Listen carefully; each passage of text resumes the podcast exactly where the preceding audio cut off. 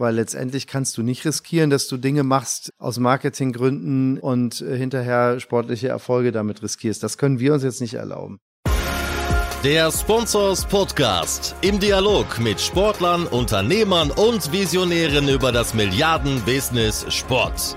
Mit Philipp Klotz und Daniel Sprügel.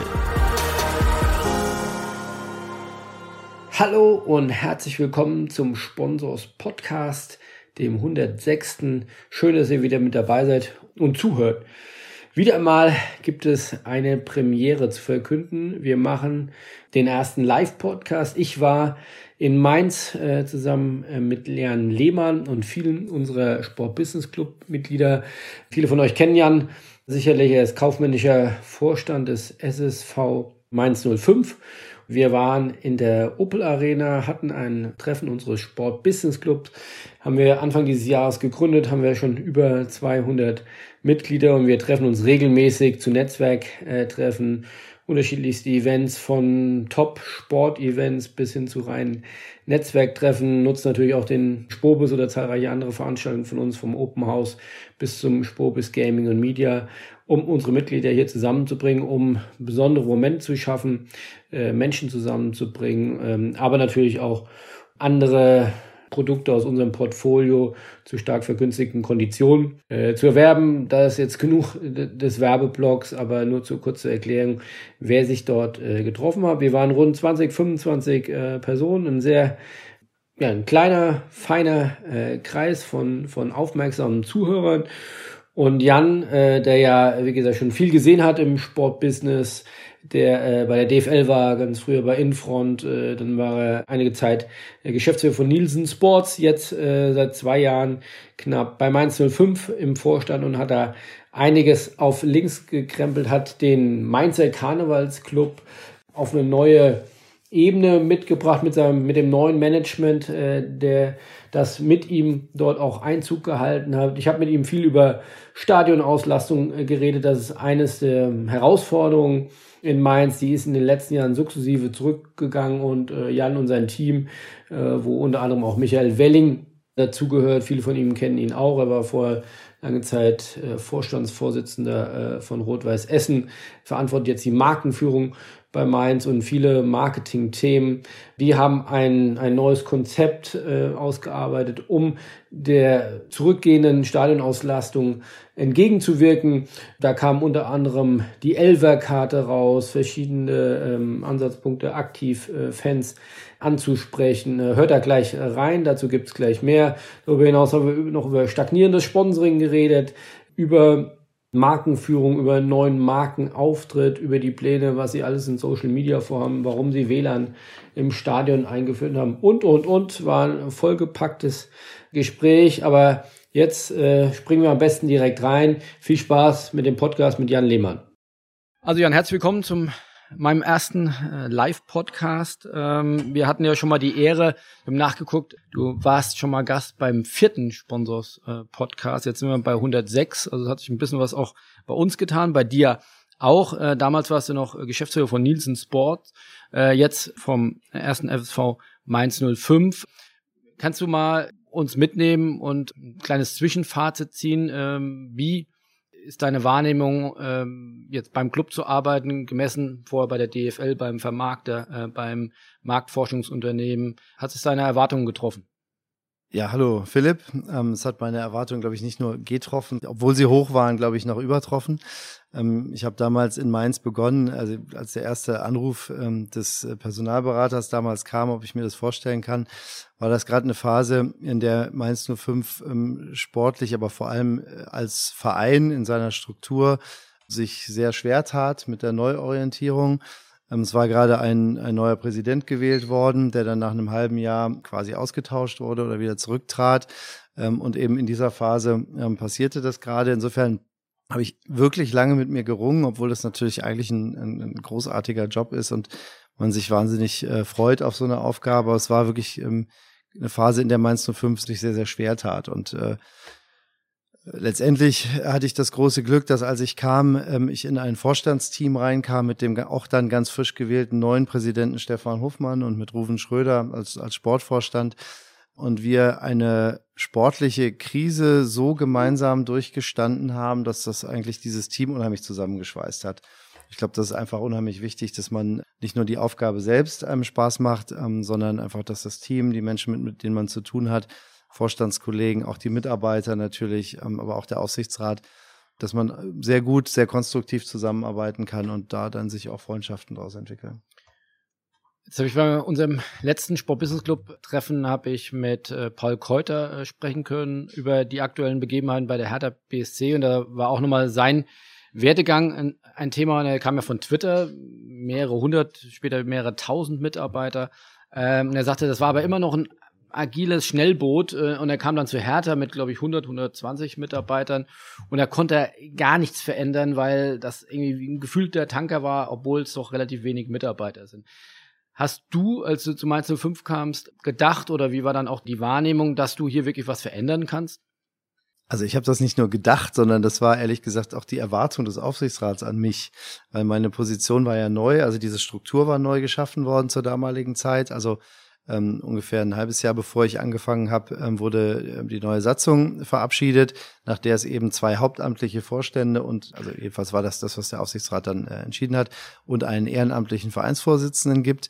Vorher war der Vorstand ähm, primär ehrenamtlich tätig und es gab äh, eben lange den Christian Heidel als den einzigen eben auch hauptamtlich bezahlten Vorstand. Also diese professionelle Struktur, insofern war die Erwartung, auch Dinge zu verändern. Und das passte sehr gut zu meinem Wunsch, Dinge zu verändern. Also von daher ähm, äh, absolut möglich und gewollt. Jetzt kam ich allerdings auch von einem Unternehmen, also Nielsen Sports, vorher Repucom. Das war eigentlich ähnlich. Also auch da war das eine Zeit, wo wir, wo wir vieles verändert haben, vieles verändern wollten, mussten und eigentlich immer so das Augenmaß auch behalten wollten. Also ja, viel verändern und schnell sein, innovativ sein. Auf der anderen Seite aber auch die Mitarbeiter nicht zu überfahren. Und so ähnlich habe ich den Eindruck, funktioniert das in Mainz eigentlich gut. Ich hätte bis vor einer Woche die Frage jetzt nicht fundiert beantworten können, aber jetzt kann ich's. Wir haben nämlich letzte Woche die Ergebnisse einer Mitarbeiterbefragung äh, vorgelegt bekommen und ähm, ich kann sagen. Ja, jemand for President? Nein, das ging nicht um mich. Es geht um Arbeitsklima, um die Führungskräfte und so weiter. Es geht also eigentlich um den ganzen Verein. Ähm, ich weiß auch nicht, wie viele Bundesliga-Clubs sowas schon gemacht haben. Ich kenne ein, zwei. Aber mir war das sehr wichtig, ähm, dass man eben auch ähm, wirklich weiß, wie kommen denn die Dinge an, die man tut. Und das Ergebnis, das kann man sagen, ist in Summe sehr gut. Also natürlich gibt's ähm, immer Themenfelder, wo man sich auch verbessern kann und möchte. Aber ähm, ich glaube, dass ähm, im Prinzip diese Veränderungen im Verein von den Mitarbeitern auch gut angenommen werden. Was sind denn deine drei Top-Veränderungen, die du jetzt in den letzten zwei Jahren eingeführt hast? Also auf zwei komme ich so sehr schnell. Dritte werde ich mir in der Zeit dann noch überlegen, aber vielleicht, glaube ich, habe ich auch schon im Kopf. Also das erste war die Organisation. Also ähm, wir haben äh, bereits im Sommer, da war ich dann äh, noch nicht mal ein halbes Jahr da, haben wir die Organisationsstruktur in der Verwaltung verändert. Warum? Vorher gab es in der Verwaltung vier Mitarbeiter, die, den, die formal den Titel Geschäftsführer trugen, aber keine Prokura hatten. Also die durften eigentlich nichts unterschreiben, sondern immer nur der Vorstand. Und ähm, die Geschäftsführungsbereiche, das sind heute die Direktoren im Prinzip, diese Direktorenbereiche, waren so zugeschnitten, wie sie eigentlich über Zeit gewachsen waren. Und äh, da war nicht alles falsch, aber es war halt auch manches, fand ich jedenfalls verbesserungswürdig. Und das war das Erste, was wir gemacht haben, mal mit einem Beispiel vielleicht, was mir sehr wichtig war. Es gab bei drei Direktoren, ähm, gab es jeweils Themen mit Kunden- oder Fanfokus. Also die Themen Merchandising, Ticketing und Mitgliederverwaltung waren bei drei unterschiedlichen Geschäftsführern. Und ähm, ich komme sehr stark so aus dieser Ecke Kundenfokus, Customer Centricity. Ähm, und du musst ja ein Bild sozusagen eines Kunden oder eines Fans haben. Und deshalb wollte ich eben diese Dinge zusammengeführt werden, so dass es eben idealerweise einen Mitarbeiter gibt, der das Komplettbild eines Fans hat und weiß, was der kauft, was der mag, was er tut. Und äh, deshalb haben wir das zum Beispiel zusammengeführt. Es war ein Beispiel, haben noch diverse andere Dinge auch gemacht, aber das Thema Organisationsveränderung war natürlich sehr wichtig und damit einhergehen auch Prozessveränderungen natürlich. Natürlich ein Riesenthema, die Kultur, nicht nur Organisation, sondern die Kultur dahinter auch zu verändern, dafür zu sorgen, dass mehr miteinander gearbeitet wird, weniger in Silos und weniger mit Scheuklappen, ist natürlich ein Riesenthema, was, was damit einhergeht. Zweites Thema, sicherlich das Thema Kommunikation und Marketing. Mainz 05 hat aus meiner Sicht auch aus dem, aus dem Erfolg raus, die, den der Verein hatte. Ja, man war ja sportlich einfach für einen Verein dieser Größe wahnsinnig erfolgreich und immer eigentlich allen Fokus auf den Sport gelegt und hat es gar nicht nötig, um Zuschauer zu werben. Wir hatten es im Vorgespräch, ich glaube, zehn, elf Jahre jetzt in der Bundesliga und davon dreimal international. Genau, also elftes Jahr in Folge jetzt in der Bundesliga, elf, wunderbare Zahl in Mainz natürlich. Elftes Jahr in Folge Bundesliga, dreimal im Europäisch gespielt. Der erste Aufstieg 2004, Wahnsinnswachstumszahl, natürlich auch finanziell. Ähm, dann der Umzug vor acht Jahren in, in die Opel Arena, hier in das neue Stadion am Anfang, also aus dem Bruchweg, ähm, wo deutlich weniger Zuschauer reinpassten und der immer ausverkauft war, kam man in das neue Stadion. Das war am Anfang auch fast immer ausverkauft, aber hat dann irgendwann an Reiz verloren. Und eigentlich seit dem ersten Jahr ging die Zuschauerzahl zurück. Aber insofern hatte man in der Vergangenheit gar nicht nötig, eben um Zuschauer zu werben. Äh, inzwischen aber schon. Und äh, deshalb haben wir eben das Thema Kommunikation und Marketing. Du fragtest nach den größten Veränderungen glaube ich, so als zweites sehr, sehr schnell angepackt. Ich habe im Februar angefangen. Dann ähm, denkst du natürlich über so Themen wie eine Dauerkartenkampagne, die dann ähm, am Saisonende beginnt, nach. Und ähm, wir haben sehr, sehr schnell einfach die Tonalität, wie wir kommunizieren, sehr stark ins Selbstironische und einfach uns nicht ganz so ernst nehmen, was gut nach Mainz passt, glaube ich, und auch zu dem entstehenden Leitbild passt, verändert überhaupt, dass wir aktiv Marketing betreiben, also nicht nur Pappaufsteller in die Sparkasse stellen, wo man sich dann irgendwie so einen Flyer rausnehmen kann, sondern dass wir wirklich aktiv auf die Fans zugehen, mit Befragungen verstehen, wie die Fans denken und so weiter. Also das war ein, ein, ein großer Themenkomplex und da war ich natürlich auch sehr froh, muss man auch sagen, da kommen die beiden Dinge zusammen. Ich habe ja den Michael Welling ähm, damals als Direktor Marketing Vertrieb dann geholt, eben in dem Sommer auch und äh, so hat sozusagen die Organisationsveränderung gleichzeitig auch ähm, jemanden mir gebracht oder ich hat, hatte dann eben jemanden, der dieses Thema Marke und Marketing einfach versteht ähm, und mit dem wir da sehr viel bewegen können. Und ähm, es gibt viele, viele andere Themen auch, aber wenn du mich nach dem dritten fragst, wir haben auch ähm, interne Prozesse wie zum Beispiel rund um das Finanzwesen stark verändert. Der Budgetprozess und ähm, wie dann Budgets überprüft werden, wie dann geforecastet wird unterjährig da sind wir auch sicher noch nicht am Ende, aber das war natürlich auch was, wo ich ähm, sehr viel mehr Transparenz, aber auch Eigenverantwortung zum Beispiel bei Kostenstellenverantwortlichen haben wollte, während in der Vergangenheit ja Forecasts dann in der Finanzabteilung gemacht worden sind ähm, und damit natürlich äh, nicht unbedingt die Gewährleistung da ist, dass die Zahlen auch tatsächlich dementsprechend, was derjenige, der das Budget verantwortet, eigentlich denkt. Also diesen Prozess haben wir auch sehr, sehr stark verändert. Der läuft jetzt sehr gut und äh, führt eben dazu, dass wir da eine viel bessere Kontrolle auch über, über Kosten haben. Spannendes Thema, auf das ich jetzt nochmal stärker eingehen möchte, ist ja das Thema Zuschauerauslastung. Ich glaube, da habt ihr ja auch äh, viel dann zusammen mit Michael Welling dann auch gemacht. Äh, was glaubst du, was ist der Grund, wenn am Anfang die Nachfrage groß war? Warum ist sie dann zurückgegangen? Ich glaube, zum einen hat man sich in Mainz so ein bisschen an Bundesliga-Fußball gewöhnt während eben die Nachfrage im, im alten Stadion größer war als das Angebot, also Knappheit, ja, das heißt, äh, logischerweise wollten alle Dauerkarten haben, ist das eben in der Opel Arena nicht mehr so. Und über Zeit ist es eben auch weniger geworden. So, das heißt, du kommst eigentlich immer an eine Tageskarte, vielleicht außer bei zwei Spielen, aber selbst die sind nicht sofort ausverkauft, sondern auch da kriegt man meistens noch zwei, drei Wochen vor dem Spiel Ticket. Also insofern keine Knappheit. Ähm, ich weiß, ich komme an Karten so ein gewisser Gewohnheitseffekt. Ja, man spielt immer Bundesliga und vielleicht fehlt manchen da so ein bisschen die Sensation und ja, wo ist denn der nächste Schritt des Vereins, auf den man vielleicht so ein bisschen gehofft hatte.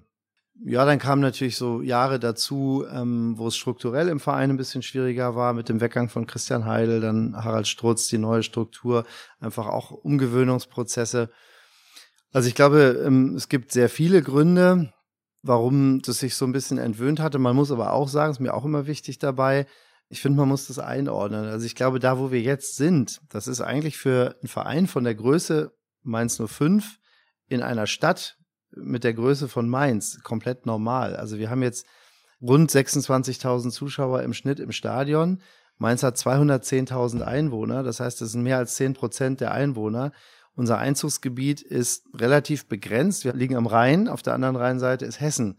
Hessen ist halt sehr stark dominiert von Eintracht Frankfurt und auf der anderen Seite geht's in die Pfalz. Ja, traditionell ist da der 1. FC Kaiserslautern stark. Also Mainz ist keine Traditionsfußballstadt, wo schon der Großvater und der Urgroßvater ins Stadion gegangen sind. Das gibt's hier alles nicht. Und insofern ist das ähm, eigentlich, wie gesagt, wie es jetzt ist, relativ normal. Wir haben mal ausgerechnet die Zuschauerzahl in Rel Relation zur Größe der Stadt. Da liegen wir an Platz 8 in der Bundesliga, fast gleich auf mit Dortmund. Also ich finde, so schlecht ist es nicht. Wenn man diesen gleichen Prozentsatz ansetzen würde auf Frankfurt oder Hamburg, dann bräuchten die doppelt so große Stadien. Ne? Also von daher, glaube ich, muss man es immer ein bisschen einordnen. Trotzdem sind wir damit nicht ganz zufrieden und wollen mehr machen und ähm, arbeiten natürlich auch stark daran. Also würdest du sagen, dass das Stadion eigentlich zu groß geplant war? Also wir sind heute der Meinung, äh, wenn wir es jetzt nochmal bauen würden, würden wir es tatsächlich einen Tick kleiner bauen. So 30.000 wäre so die Größe. Es äh, gingen ursprünglich rein 34.000, dann ist die Zahl der Stehplätze verringert worden. Jetzt sind es 33.305. Und wir sind damit, muss man auch vielleicht sagen, von den kleinen Stadien in der Bundesliga ist es das größte. Also Augsburg, Hoffenheim, Leverkusen, Wolfsburg, die sind alle ein Stück kleiner. und insofern, ich glaube, da, wenn wir uns mit denen vergleichen, hätten wir jetzt heute wahrscheinlich gesagt 30.000. Ist es zu groß? Nein, aus der damaligen Sicht mit der Euphorie rund um 1.05 ist das verständlich, dass man das damals so gebaut hat. Aber wie gesagt, wenn wir es jetzt nochmal machen könnten, wäre es wahrscheinlich ein Tick kleiner. Das Stadion ist schon abbezahlt? Noch nicht komplett, nee. Das Stadion ist auch nicht unser Eigentum aktuell. Das Stadion ist im Eigentum der Stadt. Äh, wir sind Pächter, aber Pacht und Kredittilgung sind miteinander verknüpft und dadurch, dass wir jetzt durchgehend Bundesligaspiel äh, gespielt haben, sind die Kredite zu großen Teilen abbezahlt, aber noch nicht komplett. Welche Maßnahmen habt ihr euch überlegt, um aktives Ticketmarketing zu machen? Auch da viele. Aber ich greife vielleicht mal so ein paar raus, die, die vielleicht besonders wichtig und, und sichtbar auch sind. Also es fängt natürlich damit an, dass wir den Stadionaufenthalt noch attraktiver machen wollen. Also das Stadion ist acht Jahre alt, also noch relativ modern, aber natürlich schon heute wieder nicht mehr äh, auf absolutem Top-Niveau. Also wir haben letztes Jahr beispielsweise ein WLAN installiert, was extrem gut angenommen wird. Ähm, und für uns ist WLAN nicht nur eine Technologie, um ins Internet zu kommen, sondern es ist auch für uns ein Weg, um Informationen und Daten über die Zuschauer zu sammeln, die im Stadion sind. Also wir erfahren natürlich über die etwas. Das war so ein Thema. Ähm, wir haben ein Fanzelt hinter dem, hinter der Stehplatztribüne gebaut, weil das Stadion, wer jetzt hier ähm, anwesend ist, sieht's. Also ist ja relativ außerhalb der Stadt auf dem Feld gebaut. Also hier ist wenig drumherum, auch keine Gastronomie drumherum. Das heißt also, man hat eigentlich vor und nach dem Spiel keine Möglichkeit, irgendwo noch ähm, groß sich aufzuhalten. Also wir haben dieses Zelt gebaut, so dass man eben auch nach dem Spiel in der Regel da noch ein bisschen bleibt. Wird super angenommen. Also es sind eigentlich Kleinigkeiten und ähm, trotzdem bringen die eine ganze Menge in der Wahrnehmung. Ähm, wir haben im Stadion einiges verändert. Wir haben den Familienblock umgezogen, weil wir natürlich gerade dieses Thema Nachwuchsfans sozusagen, also Kinder, Familien, besonders im Fokus haben. Der Familienblock war früher auf der unserer Fantribüne Stehtribüne gegenüberliegenden Seite, also ganz, ganz weit weg von den eigenen Fans. Den haben wir jetzt hier direkt, äh, wo wir sitzen, ähm, unter uns gezogen, sodass die, die Kinder, die Familie direkt an unserem Fanblock sitzen, natürlich von der Stimmung viel mehr mitbekommen. Äh, früher saßen die quasi neben den Gästefans. Ja. Und äh, also das sind, das sind so ein paar Dinge. Und ganz wichtig ist natürlich, dass wir wollen verstehen, wie unsere Fans ticken. Wir wollen verstehen, warum kommt jemand oder warum kommt jemand nicht ins Stadion, womit beschäftigt er sich.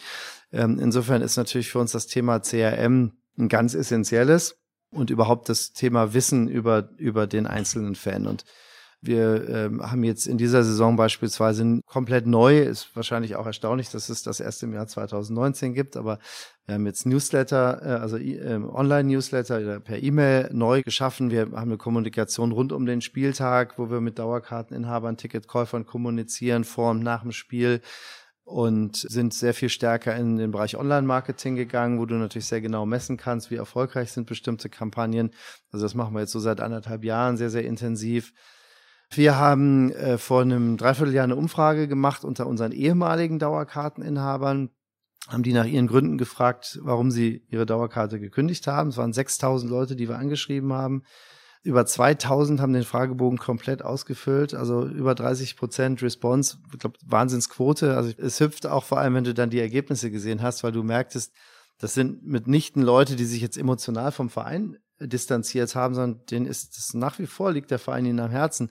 Hauptgrund war für 85 Prozent, es gab verschiedene Antwortmöglichkeiten, für 85 Prozent waren es Gründe wie Terminplanung, ich, Termine sind nicht, nicht mehr nur samstags, also gar nicht so sehr der Mond, das Montagsspiel als das Böse, sondern eher so, naja, ich kann es halt nicht richtig planen und schaff's mit Terminen nicht. Ich krieg ja auch immer Tageskarten.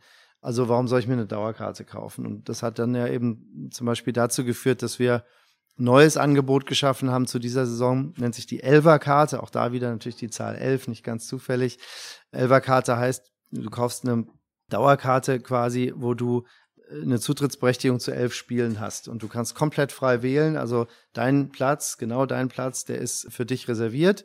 Ähm, und zwar kannst du aus 15 Spielen dir elf aussuchen, wo du kommst. Kennt man so aus dem Skiurlaub vielleicht, ja, dass man eben auch mal einen Tag aussetzen kann. Hier kannst du halt mal ein Spiel aussetzen.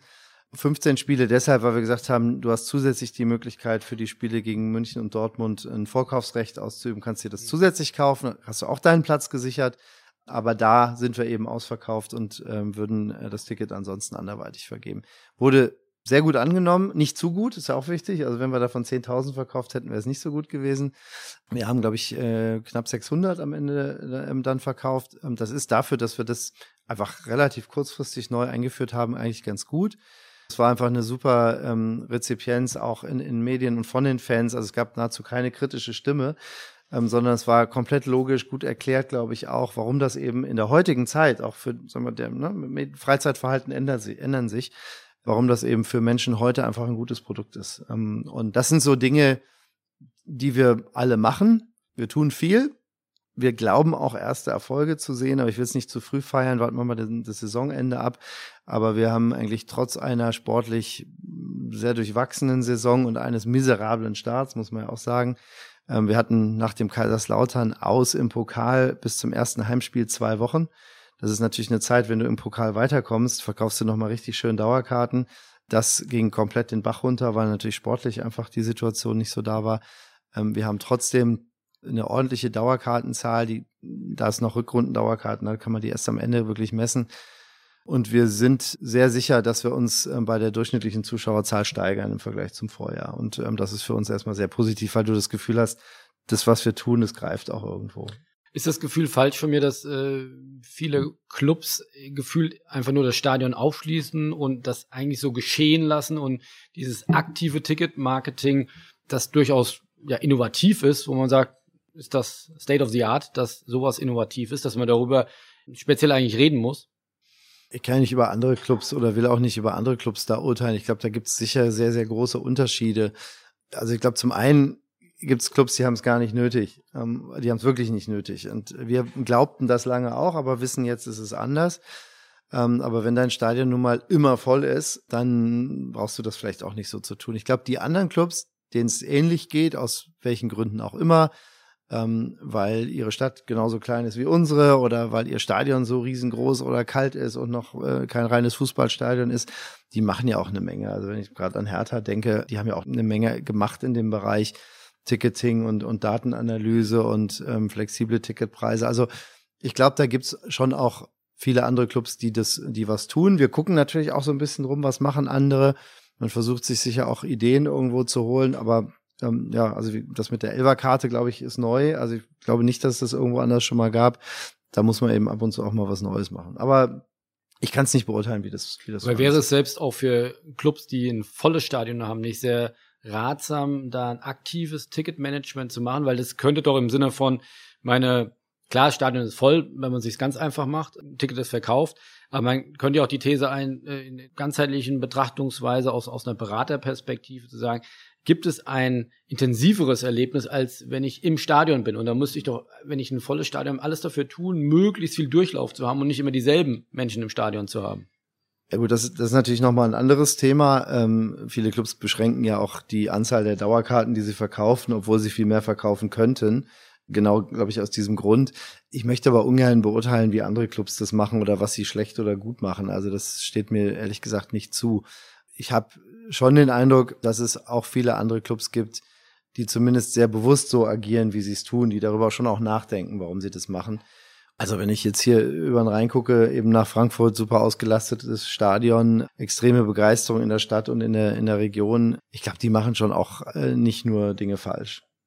Gucken wir auf mal auf eine andere KPI, Sponsoring-Einnahmen. Da merken wir gerade im Markt, immer mehr Clubs machen die Eigenvermarktung. Ihr macht es mit Infront zusammen. Wir haben ja auch seit diesem Jahr jetzt Sponsors Data gelauncht. Also wenn man da uns die Zahlen anguckt, die wir natürlich das regelmäßig tun, sieht man, dass da keine signifikanten Wachstumszahlen in den letzten Jahren im Sponsoring waren. Ist das ein Mainz Problem oder Herausforderung, um es positiv zu formulieren, oder ist das ein, ein allgemeines Problem der Branche? Ich weiß gar nicht, ob es nur ein Problem ist. Es ist definitiv eine Herausforderung. Also man muss dafür eine Menge tun und es, ich glaube auch in der Tat, man muss heute härter arbeiten, als man das vielleicht vor zehn Jahren musste, ähm, um Einnahmen zu steigern. Wir sind da sicherlich auch in einer anderen Rolle als zum Beispiel die großen Clubs in der Bundesliga. Wenn du, wenn du ein großer bist mit der internationalen Reichweite, die du hast, fallen dir sicherlich viele Dinge sehr viel leichter, weil du einfach wachsen kannst dadurch, dass du international relevanter wirst. Ja, du hast einfach Eyeballs ähm, weltweit. Ähm, ich glaube, ein durchschnittliches Bundesligaspiel hat heute weltweit mehr Zuschauer als innerhalb von Deutschland. Ähm, egal wer da jetzt spielt. Ähm, und äh, insofern ist das natürlich ein Riesenpotenzial, was die Großen schon, glaube ich, ganz gut für sich genutzt haben. Das haben die Kleinen weniger gehabt. Und deshalb ist es für so Clubs wie Mainz 05 auch in den letzten Jahren tatsächlich sehr schwer geworden oder schwerer geworden, ähm, da auch sich, sich zu steigern. Also du kannst quasi organisch wachsen, dadurch, dass du sagst, okay, ich hole aus dem gleichen Sponsor mehr raus oder mache mit dem gleichen Sponsor mehr oder ich schaffe neue Rechte oder nutze eben neu entstehende Rechte wie internationale. Das ist in einer kleinen Organisation, man muss ja sagen, wir sind ein kleines mittelständisches Unternehmen, was jetzt mal gerade über 100 Millionen Euro äh, Umsatz gewachsen ist, dann auch nicht so einfach. Du hast ja nicht Riesenteams ähm, und auch von Infront äh, tolle Zusammenarbeit, muss ich wirklich sagen, sehr partnerschaftlich. Aber äh, auch da sind die Ressourcen natürlich begrenzt. Insofern ist in der Tat auch da in den letzten Jahren ähm, sind die Einnahmen bei uns stagnierend gewesen. Aber auch in dem Bereich, wir werden oder wir liegen in diesem Jahr aktueller Vermarktungsstand, auch das muss man erst am Ende des Jahres kann man es wirklich beurteilen, äh, deutlich siebenstellig über dem Stand des letzten Jahres. Also auf jeden Fall deutlich, ja, wie gesagt, über, Wel über eine Welling Million und Lehmann gehen in die Weinbar. Äh, nee, ich glaube, ich glaube, damit hat das ähm, vielleicht sogar am wenigsten zu tun. Es hat, glaube ich, ähm, äh, ja, es hat schon auch mit Personen was zu tun, aber es hat mit Prozessen, äh, guter Zusammenarbeit. Ich habe gerade Infront gelobt und ich glaube, das ist auch ist wirklich ernst gemeint. Äh, nicht nur, weil ich da mal gearbeitet habe, aber ähm, die Zusammenarbeit funktioniert einfach sehr gut. Wir machen einfach ein paar Dinge anders. Aber eben auch da, äh, organisches Wachstum habe ich gerade angesprochen. Uns ist es eben auch gelungen, viele Partner gerade in diesen letzten anderthalb Jahren langfristig zu binden. Hauptsponsor habt ihr ja auch ähm, drüber berichtet. Ähm, uns ist es gelungen, jetzt vor einem halben Jahr mit dem Hauptsponsor um vier Jahre zu verlängern. Das ist äh, für Mainz und auch der Hauptsponsor weiß, dass wir durchaus mal absteigen könnten. Ähm, glaube ich, echt ein Statement gewesen und das dann auch noch zu verbesserten Bezügen sozusagen. Also das sind halt schon Erfolge, die sich jetzt dann auch bemerkbar machen.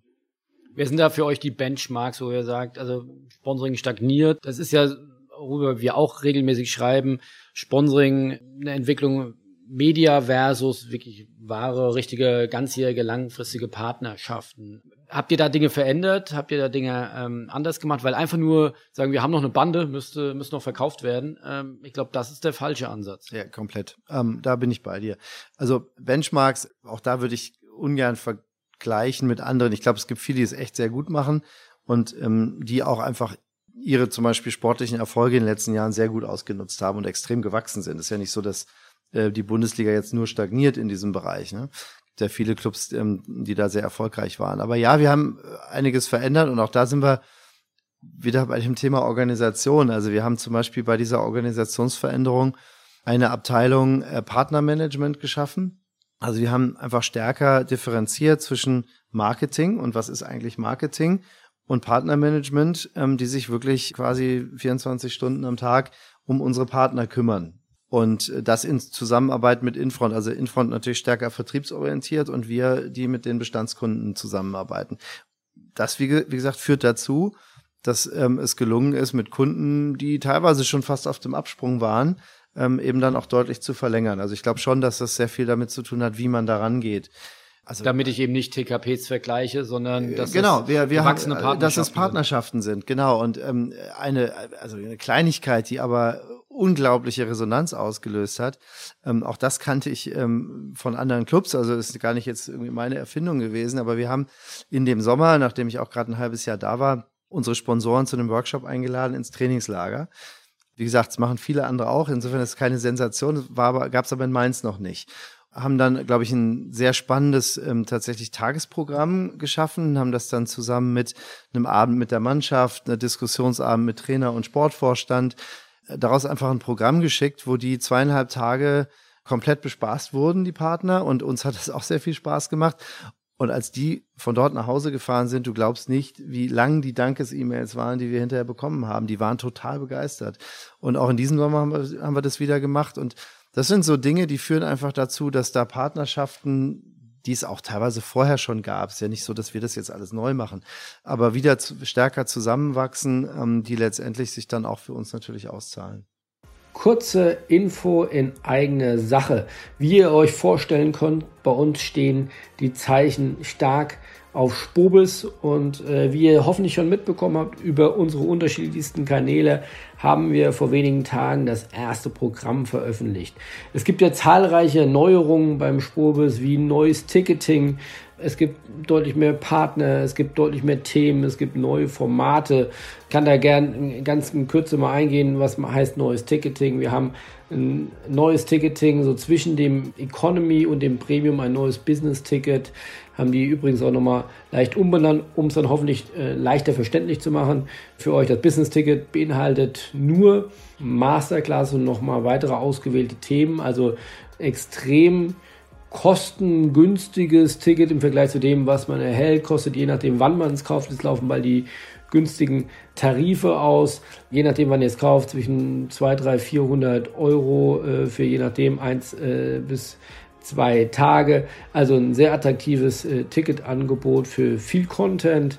Ansonsten haben wir mit, mit tollen Partnern, ähm, haben wir wieder spannende Specials umgesetzt, äh, haben, glaube ich, mehr Themen denn je mit einem breiteren Themenportfolio denn je, viel breiteren Themenportfolio denn je, haben extrem viele Digitalthemen, ähm, extrem viele Sponsoring-Themen, aber natürlich auch Fußballthemen. Äh, die Prominenz des Sportbusiness ist da. Und dann haben wir uns auch ein ganzes Jahr in den Kopf gemacht, was können wir für neue Formate machen. Äh, wir werden eine Podcast-Stage haben, wir werden Open Stage haben, wo jeder, der ein Business-Ticket mindestens hat, sich bewerben kann, dort äh, ein, sich vorzustellen oder sein Unternehmen vorzustellen. Äh, wir haben wieder ein Speed-Networking etc. etc. verschiedenste VIP- Formate, verschiedene Netzwerkformate. Also schaut mal rein, spobis.de, das Programm ist äh, online und ich hoffe, wir sehen uns Anfang nächsten Jahres am 29. und 30. Januar in Düsseldorf. Viel Spaß. Du hast, glaube ich, eine eigene Fastnachtssitzung äh, mhm. initiiert. Hat das auch was mit, mit Partnern zu tun oder ist das eher so Marke nach außen? Ähm, sowohl als auch, wie, wie viele Dinge, ne, die, die im Grunde mit beiden zu tun haben. Ja, in der Tat. Also ich war ganz erstaunt, ich kenne das auch aus Köln, dass es da natürlich seit Jahrzehnten gefühlt jedes Jahr eine Karnevalssitzung gibt, dass es das hier so nicht gab. Und insofern haben wir dann tatsächlich in diesem Jahr, also 2019, die erste eigene Fastnachtssitzung durchgeführt haben das als Benefits-Fastnachtssitzung gemacht. Also sprich, äh, wir haben jetzt Leute nicht eingeladen, Karten verschenkt, sondern wir haben die Möglichkeit gegeben, Karten zu kaufen, verwenden die Überschüsse eben für einen guten Zweck. Künstler treten umsonst auf. Während so im Stadion die Auslastung ein Thema ist, ähm, haben wir da ein paar hundert Karten auch äh, öffentlich verkauft. Und das war schön zu sehen, dass mal wieder um fünf Uhr morgens eine Schlange vor dem Fanshop war, weil die Leute sich Karten sichern wollten. Also insofern ist es beides. Ne? Es hat was mit Markenbildung zu tun. Es ist ein tolles Event für die Leute, die da sind, viele Fans. Aber natürlich sind da auch Partner eingeladen. Aber das, das ist ein kleiner Baustein da sicherlich. Wie hast du das Team verändert? Du hast einzelne Namen genannt. Wie, wie schwer ist es, ein neues Team aufzubauen, beziehungsweise genau die Mitarbeiter zu finden, die ich brauche? Wie, wie löst ihr das? Es gibt noch nicht viele Clubs oder bei weitem nicht alle Clubs haben eigene HR-Abteilungen. Wie gehst du da strukturell an sowas ran? Ja, das sind zwei Fragen in einer. Ne? Die, also die HR-Abteilung, also es gibt eine Personalabteilung, die aber ähm, bisher sehr stark ähm, auf Personalverwaltung fokussiert war tatsächlich. Es hieß auch Personalverwaltung. Also es war jetzt keine strategisch arbeitende Personalabteilung. War ja, Buchhaltung. Ja, ja, genau. Also die haben die Verträge verwaltet und alles, was so dazu, dazu gehörte. Haben natürlich auch in Rekrutierungsprozessen mitgearbeitet, aber weniger strategisch. Dieses Themas habe ich mich selber angenommen, ähm, zusammen auch mit dem Christopher Blümlein, der als Direktor damit auch dafür auch verantwortlich war. Wir sind dabei, Personalprozesse komplett auch zu verändern, intern um da auch viel, viel strategischer und besser zu werden. Ähm, das, das ist das eine. Aber das andere ist ja, du hast auch so ein bisschen nach der Personalauswahl gefragt. Ne, du kannst natürlich in so einen Verein nicht reinkommen und sagen, so, ich tausche jetzt erstmal die Hälfte der Leute aus. Also erstens ist es nicht nötig, weil da sind viele motivierte, engagierte, wirklich gute Mitarbeiter auch dabei, die vielleicht lernen müssen, wie man auch anders arbeiten kann. Das schon. Aber wo du gar nicht äh, andere Mitarbeiter brauchst, sondern einfach eine andere, andere Kultur, anderes Klima, andere Prozesse.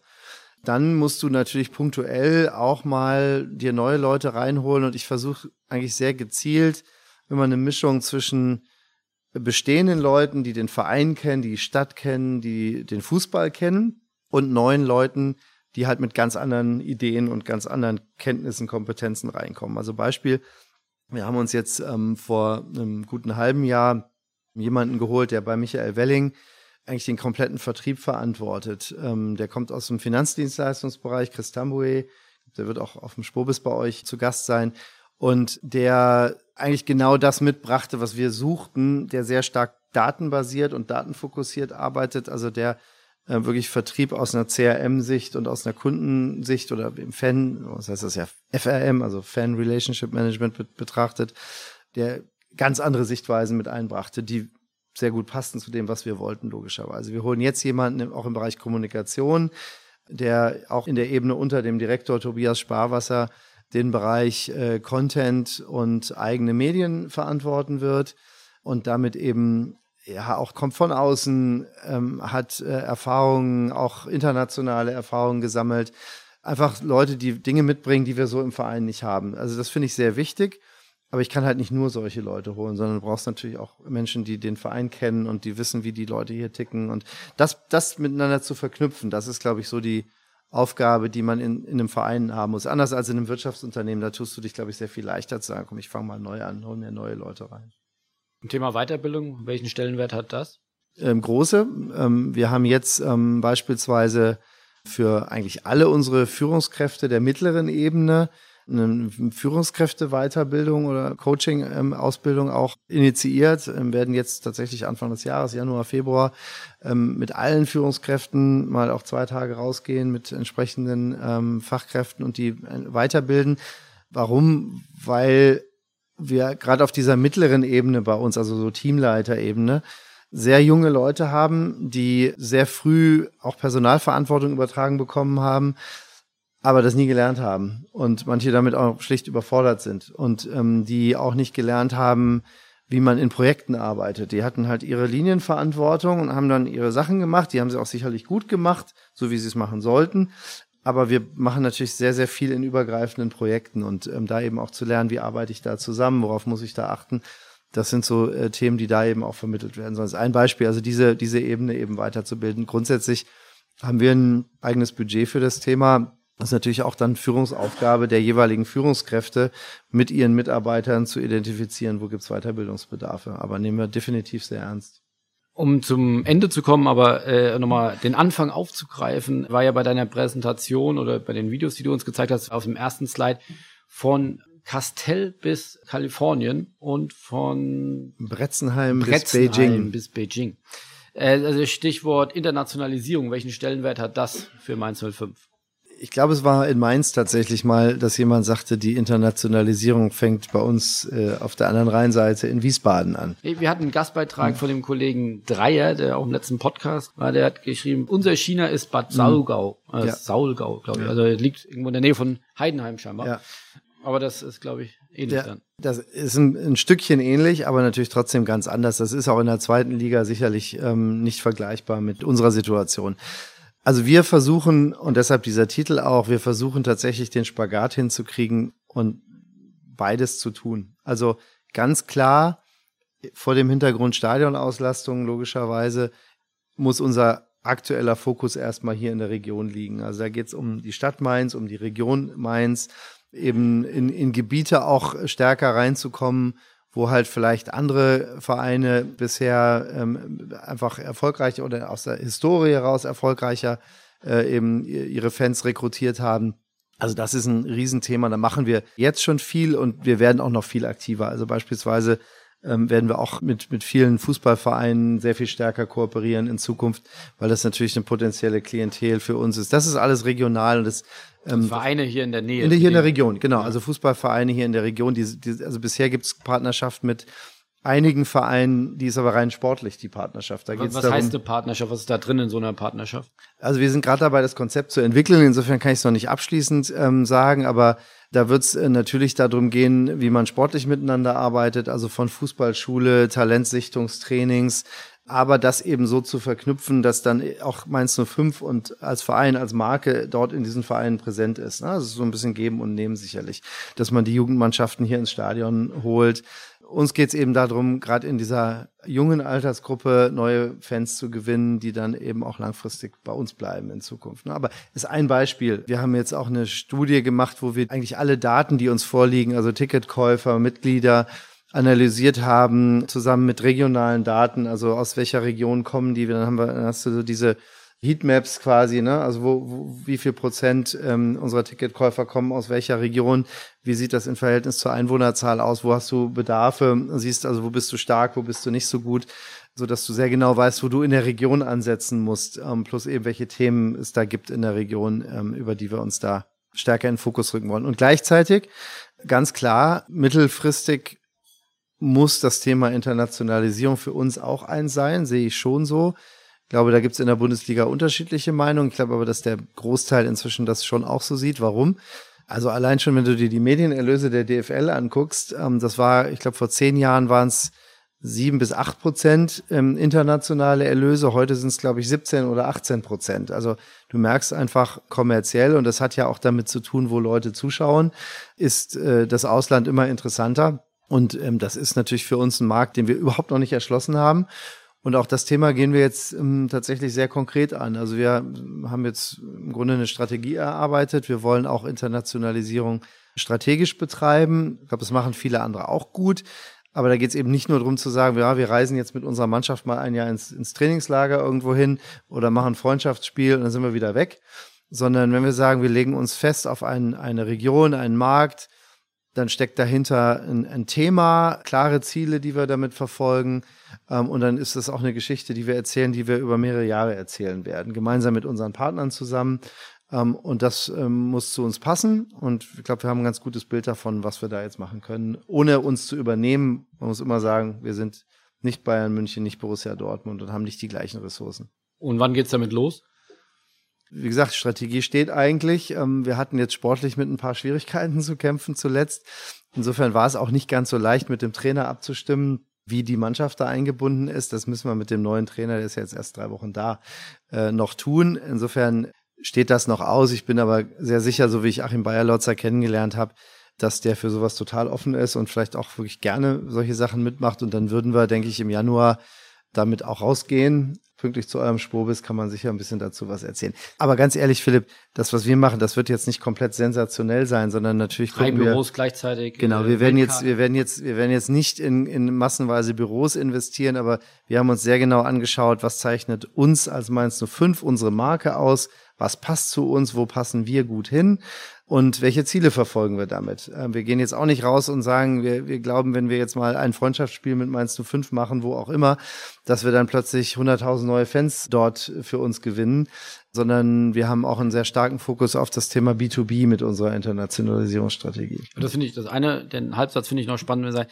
ich glaube, dass Herr Bayerlotzer das dann auch mitträgt, kann ich sowas nicht vom Vorstand vorgeben? Mein klar, einer der wichtigsten äh, Mitarbeiter von euch, aber wenn ihr die Strategie vorgebt, kann ich doch nicht das vom Trainer abhängig machen. Nein, ähm, abhängig nicht, das stimmt, aber du willst ja den Trainer mitnehmen und ehrlich gesagt, das mache ich eigentlich immer so, auch mit anderen Mitarbeitern. Klar kannst du Dinge vorgeben, aber du willst ja erstmal davon auch Menschen überzeugen, dass es der richtige Weg ist und dass es auch Sinn macht und äh, Natürlich äh, könntest du jetzt einfach sagen, so ist es, aber ich glaube, das machst du mit deinen Mitarbeitern wahrscheinlich auch nicht und mit den Allerwichtigsten ganz bestimmt nicht, dass du denen das einfach hinknallst. Sondern es geht darum, Trainer mitzunehmen. Und ganz ehrlich, wenn der Trainer gute Argumente oder Bedenken gegen irgendetwas hätte, also beispielsweise machst du ein Trainingslager oder Freundschaftsspiele ähm, nach Saisonabschluss oder machst du es in der Vorbereitung auf die nächste Saison? Welche Argumente gibt's dafür oder dagegen? Das ist schon was, was man offen diskutieren sollte. Und da bin ich auch offen. Also, dass man da wirklich auch zuhört, weil letztendlich kannst du nicht riskieren, dass du Dinge machst aus Marketinggründen und äh, hinterher sportliche Erfolge damit riskierst. Das können wir uns jetzt nicht erlauben. Ähm, trotzdem, ich glaube, wir kriegen es auch gut hin, das miteinander zu verknüpfen. Aber das heißt, es soll jetzt die erste Auslandsreise vom SV Mainz 05 geben? Äh, die zweite? Die zweite. Ähm, die zweite. Die erste hat es vor einigen Jahren in die USA gegeben das ist, glaube ich, genau das Beispiel, da ist wenig nachhaltig äh, hängen geblieben. Okay. Und letzter Punkt, den ich nochmal abarbeiten möchte. E-Sport habt ihr auch belegt. Ist das ein ähm, Thema? Wie kommt das an? Äh, oder haben wir sonst noch irgendwas vergessen über deine ganzen Bereiche, die, die an dich berichten? Wo gibt's noch irgendwas, wo du sagst, da investieren wir jetzt auch nochmal richtig rein? Wieder zwei Fragen auf einmal. Ich ja, weiß, genau. Also ich fand, Essen klimpert schon da hinten. Ja, da, da haben die Zuhörer des Podcasts dann wenig von. Das stimmt. Ja, aber, aber kannst ihnen ja gerne den Mund schmackhaft machen, essen und der Wein steht dann auch schon kalt. Also wir sind gut, ja in der ja, Weinbar. Ähm, insofern gibt's natürlich ist ja auch, auch Wein schon 13 Uhr gleich rum. Und, genau. Äh, Kein Wein vor eins, oder? Fangen wir hinten an. Also wir machen so viel. Ich glaube, das kann man jetzt in so einer halben Stunde gar nicht alles ähm, alles erwähnen. Gibt viele viele andere Dinge. Ähm, und E-Sport gehörte auch dazu. Also zum einen bietet ja die Bundesliga über die virtuelle Bundesliga eine Plattform, in die man wunderbar sich einbinden kann. Und ähm, wir haben E-Sport auch relativ schnell damals als neue Initiative gestartet, also im Sommer 2018. Äh, wir hatten ein Turnier, eine Turnierserie sozusagen und haben damit äh, zwei Spieler rekrutiert, die für uns eben in der virtuellen Bundesliga antreten sollten. Wir haben gemerkt, ähm, dass ähm, einer von den beiden, der Francesco Mazzei, nicht nur ein toller FIFA-Spieler ist, sondern auch als Persönlichkeit einfach super ist und toll zu uns passte.